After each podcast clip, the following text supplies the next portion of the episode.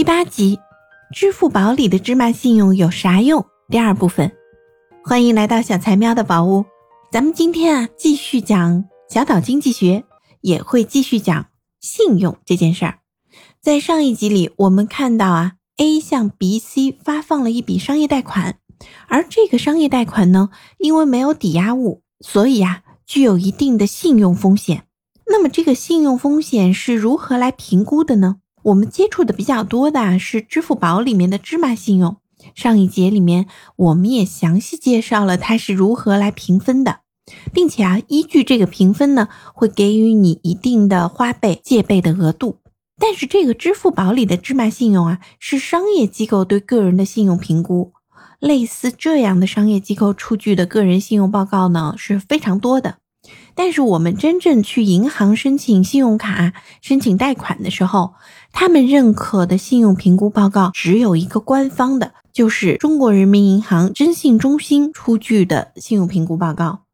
插一句哦，中国人民银行呢，就是我们常说的央行，金融业内呢也常把它称之为央妈。对应的哈，财政部呢，我们就把它叫做财爸。我们自己啊是可以去查询自己的信用情况的。可以到您所在地的中国人民银行分支机构查询，也可以在中国人民银行征信中心的网站上面去查询。一般来说，当我们申请信用卡或者申请贷款的时候，金融机构经过我们的书面授权就可以直接查询了。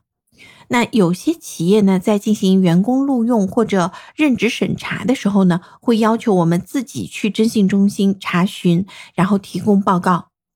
那么有些小财喵就说了，我不用信用卡啊，那我就不需要查了吧？嗯，确实啊，这是一个犀利的问题。我们不用信用卡，这样呢就没有借贷行为，这样就会导致征信系统就没有你的全面资料，可能会影响到将来你购房贷款无法通过审批，也可能会影响到你在一些行政事业单位的就职，这可能会在将来给你个人生活带来不便。因此啊，如果有的小财喵是初入职场，那么建议可以选择办理一张信用卡，不用多，一张就好。然后呢，按时还款，不要逾期。按时还款啊，不但可以不用支付利息，还会不断提升你的信用水平，提高信贷额度。既然说到信用卡了，那我们再多说几句拥有一张信用卡的优缺点。首先说说优点。第一个优点啊，是你获得了一个免费的短期资金使用权。那你在这个期间内可以提前使用资金。如果你能够在免息期内按时还款，你是无需支付利息的。这样呢，就能很好的保持资金的流动性。第二个优点呢，就是增信，为你增加信用。第三个优点啊，是可以发挥信用卡的记账功能。我们现在呢，往往钱花到哪里都不知道，到了月底又发现自己又月光了。现在啊，使用信用卡、微信或者支付宝，它都会有支付清单。那这样呢，你就可以自己每个月留心一下账单，对支出呢分分类，对自己的财务状况啊开始进行管理。好，第四个优点是信用卡呢可以作为备用金使用。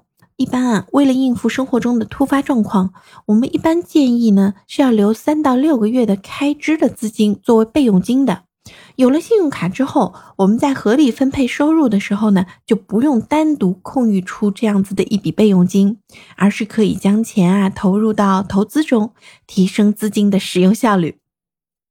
好了，关于信用重要性呢，咱们就说到这儿了，还顺带说了一下信用卡的好处，但是。信用卡的缺点也是真的吓人。